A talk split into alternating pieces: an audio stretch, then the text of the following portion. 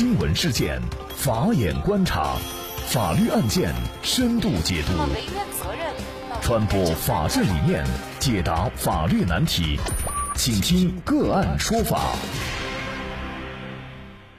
大家好，感谢收听个案说法，我是方红。今天呢，我们跟大家来关注孙小果案。据中国经营报报道。八月十二号，中共云南省委书记陈豪、云南省人民政府省长阮成发在国务院新闻办介绍了新时代高质量跨越式发展的云南答卷有关情况。在新闻发布会以后，中国经营报记者询问云南省扫黑除恶情况时，陈豪主动提到：“你问扫黑除恶的情况，主要是涉及孙小果案件。”陈豪表示，实际上云南省扫黑办在七月二十六号就发布了一个案件进展。云南省扫黑办七月二十六号通报，自五月二十八号向社会通报孙小果案件办理进展情况以来，有关部门和地方开展了紧张细致的调查核实工作。查阅了大量案件相关档案材料，调查走访了大量案件当事人、知情人及相关人员，案件查办工作取得了新的重要进展。云南省高级人民法院近期作出决定，依法对孙小果强奸、强制侮辱妇女、故意伤害寻衅滋事案启动再审。陈豪透露，现在。对孙小果的犯罪活动、犯罪事实以及关系网和保护伞全部查清。那么，办案机关调查发现，在孙小果案二零零七年再审当中，受其母孙鹤瑜继父李桥忠请托，云南省高级人民法院审判委员会原专职委员梁子安、田波涉嫌徇私枉法、受贿等严重违纪违法。梁子安、田波两人分别于二零一九年五月、六月被采取留置措施。同时，云南省公安厅刑事侦查总队原副总队长杨劲松因在孙小果案当中涉嫌违纪违法，于二零一九年六月被采取留置措施。调查发现，在孙小果服刑期间，孙鹤与、李桥忠请托云南省司法厅原巡视员罗正云、云南省监狱管理局原副局长朱旭、原副巡视员刘思源、昆明市。中级人民法院刑事审判第二庭原副庭长陈超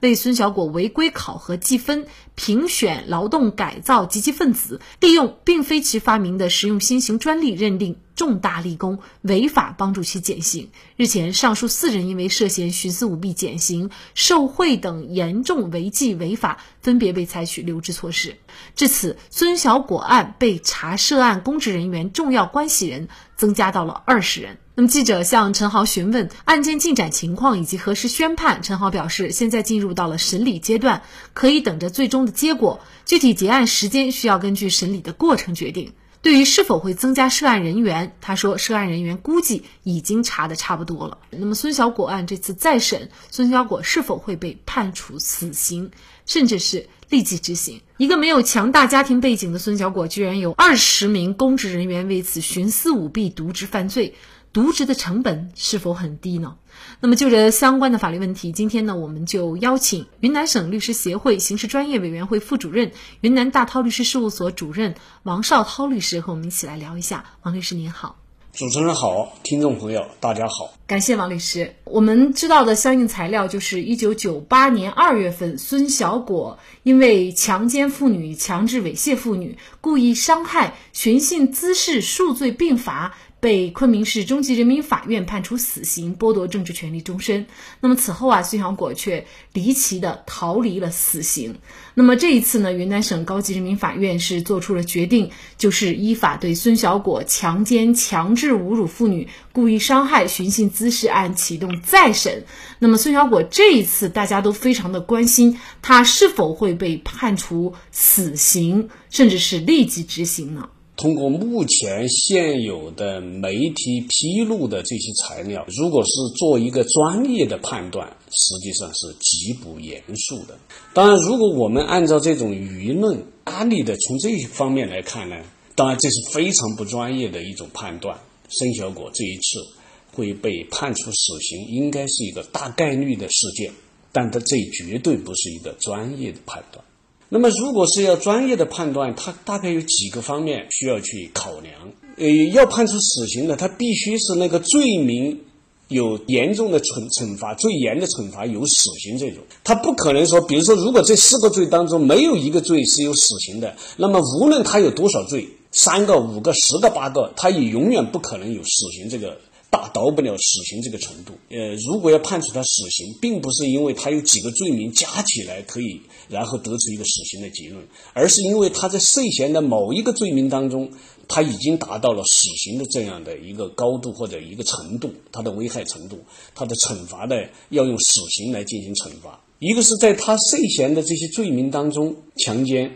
强制侮侮辱妇女、故意伤害、寻衅滋事。大概有两个罪名，最高刑可以到死刑，也就是强奸和故意伤害。更为关键的是，我们现在启动再审，究竟要看，就是原来在这个处理这个案件或者裁判这个案件当中，究竟有多少问题？问题严重到什么程度？呃，根据媒体的这个披露，云南省高院是已经二审维持原判的。其实这个我们一直不能够得到最后的确认，究竟也就是在昆明中院判处了死刑以后，究竟云南省高级人民法院是否维持了原判？实际上始终是一个好像没有得到一个确认的事实。那么这里面我们就要回顾一下，当时在裁判这个案件的时候，我们死刑符合究竟是一个什么状况？原来我们的刑事诉讼法，包括七九年的刑事诉讼法，实际上死刑复核仍然是明确规定由最高人民法院来行使死刑复核的权利。但是由于严打等因素的影响，那么通过全国人大的授权，最高人民法院就把这种部分案件的死刑的复复核权利下放到各个高级人民法院。也就是说，在申小果这个案件发生的那个。那个时候，死刑复核是由高级人民法院来行使。那么，高级人民法院在行使死刑复核权利的时候，就是二审和死刑复核合二为一。什么意意思呢？就是只要是维持了原判，事实上就是相当于死刑复核核准了他的死刑。所以我们面临的第一个问题就是，当年云南省高级人民法院对申小果这个案子。究竟是否维持了原判，或者说是否已经核准了他的死刑，这就是他的可能面临的第一个问题。第二个问题就是，如果他已经维持了原判，那么他就相当于已经核准了死刑。已经核准了死刑的，也就是说他的那个死刑裁定书已经生效的，他又怎么可能会改变成改判为死缓？那么这里面不是说没有渠道，有这渠道的，也是七九年的刑事诉讼法就专门有规定，就是如果裁定已经生效以后，发现了两种情况，仍然是可以停止执行的。哪两种情况呢？第一个就是发现这个案件确实是错误的，那么可以停止执行死刑。第二种情况就是被执行死刑的人是发现她是怀孕了。这两种情况可以停止这个执行死刑，但是进行停止以后，如果这两个因素消除掉以后，比如说他经过复核以后，发现这个案件并没有错，那么又要恢复执行，恢复死刑的执行。实际上，我们就现有的材料是无法判断申小果究竟是在哪一个环节当中被改判成了死缓，是逃离了这个死刑。至少我们从媒体披露的这些情况来看，是无法做出一个专业的判断的。那么应该说，孙小果案呢又被称为死刑犯又复活哈。那么很多网友呢，在这个案件披露以后呢，都猜测能够操作孙小果死刑，并且让其多次减刑出狱，甚至可以保外就医不用服刑。那么这一背后啊，肯定是有着非常强大的。靠山，但是呢，云南省扫黑办调查以后呢，把孙小果家庭成员和主要社会关系的基本情况啊，也向社会做了一个披露。比如说，大家也都知道，孙小果的生父是一名普通职工，而且呢，是在一九九六年就中风瘫痪，然后病退。在二零一六年就去世了，而且呢，孙小果的爷爷奶奶、外公外婆呢都是普通的工人。当然了，他的母亲孙鹤瑜呢曾经是公安民警，但是后来呢也是因为孙小果案服刑了啊。那么同时呢，孙小果的继父五华区公安局的一名副局长。那么后来也是因为孙小果的案件受到了一定的牵连啊。但是呢，通过这个家庭背景的调查呢，事实上我们知道，其实他的这些直系的亲属还有家庭关系，事实上是没有那么强大的背景的。呃，所以很多人就觉得这样的家庭背景就能够进行这么几波的操作，那么这更可怕。因为呢，大家觉得普通人都可以有如此能力操作司法的话，那么我们的司法公正就更让人质疑了。那么对于这个问题，您怎么看呢？虽然这个公布了这些所谓的社会关系、社会背景，仍然有很多人提出质疑，甚至于不相信，对我们的司法不相信。我觉得这个是非常。非常正常的，这个肯定会把他的这些背景查的是水落石出。就目前情况的这种状况，完全有可能是是属实的。第二个呢，呃，刚才主持人谈的说是一种普通人如此操作司法，实际上这里面其实本身他是不普通的，他不是一个普通人。也就是说，他无论是他们的母亲、他的继父，甚至于包括他的生父。曾经都是在司法这种系统，也就是说这个圈子里面的人。虽然我们的刑事诉讼法规定了公安、检察、法院，他们之间是一种相互配合、相互制约呃这么一种法律关系，但事实上，他们这几家单位，公检法司所谓的，那么他们是更多的实际上是一种配合作用，真正的这种监督的作用。在实践当中，在司法实践当中，实际上它的作用不是那么大，或者说没有发挥到我们立法者想要达到的那种程度、那种目的。那么这就会造成什么后果呢？也就是说，呃，凡是这个圈子里面的人，包括他的领导，包括他的这些中层干部，经常都会相互，比如说我这几年可能是在公安，过两年又可能是在检察院。哎，再过些年，甚至可能到法院，领导也是相互之间都在轮换着做领导，这种关系是非常紧密的。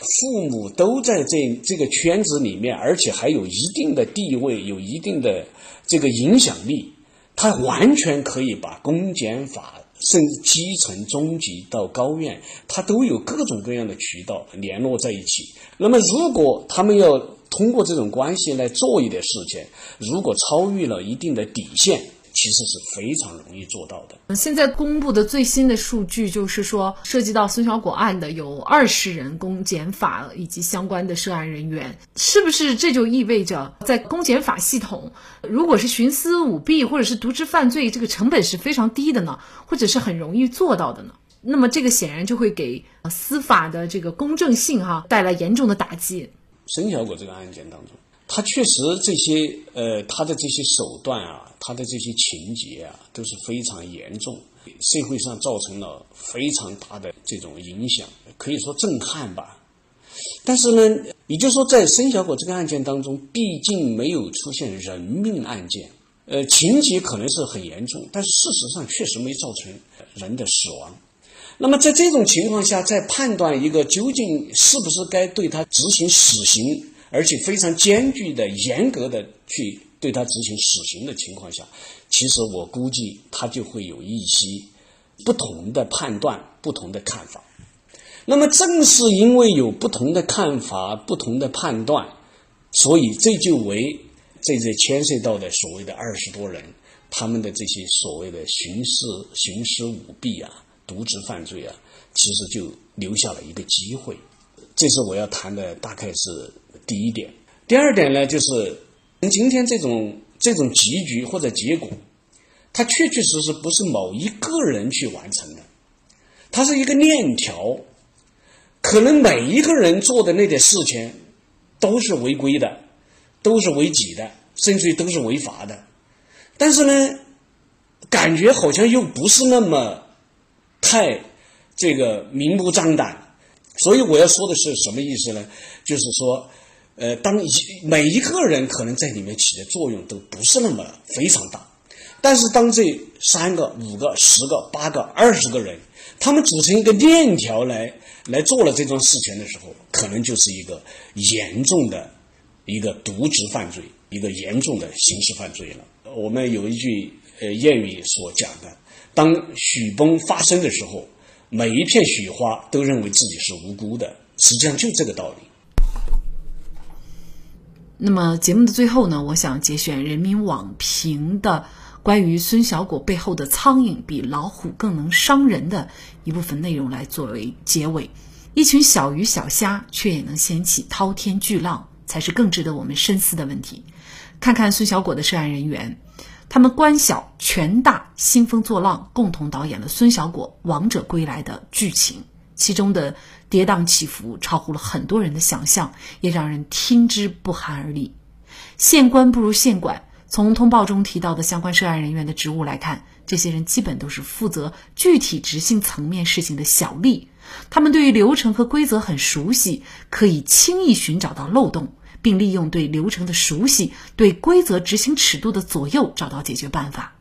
这些看似普通的基层执法者，好比隐藏在木头中的白蚁，肆意践踏着法律、权力滥用、寻租变现等违法违纪行为，直接在公众中造成不良影响，一点一滴地持续损害着法治的公信力。苍蝇之害猛于虎，孙小果案印证了苍蝇的危害性，它对法治的伤害更直接、更更广泛、更深远，对人心的冲击也更具有切肤之感。执着地追问老虎是谁很重要，切实预防和管控法治流水线上每一个可能掉链子的环节更重要。公众心理的抵触、舆论信任的消弭，必将让公权力对公众的影响力衰减。这比孙小果案的事实是什么更加让人触目惊心，而由此带来的严重后果仍需要及时修补。这是节选自人民网在五月份发出的一条评论的部分内容。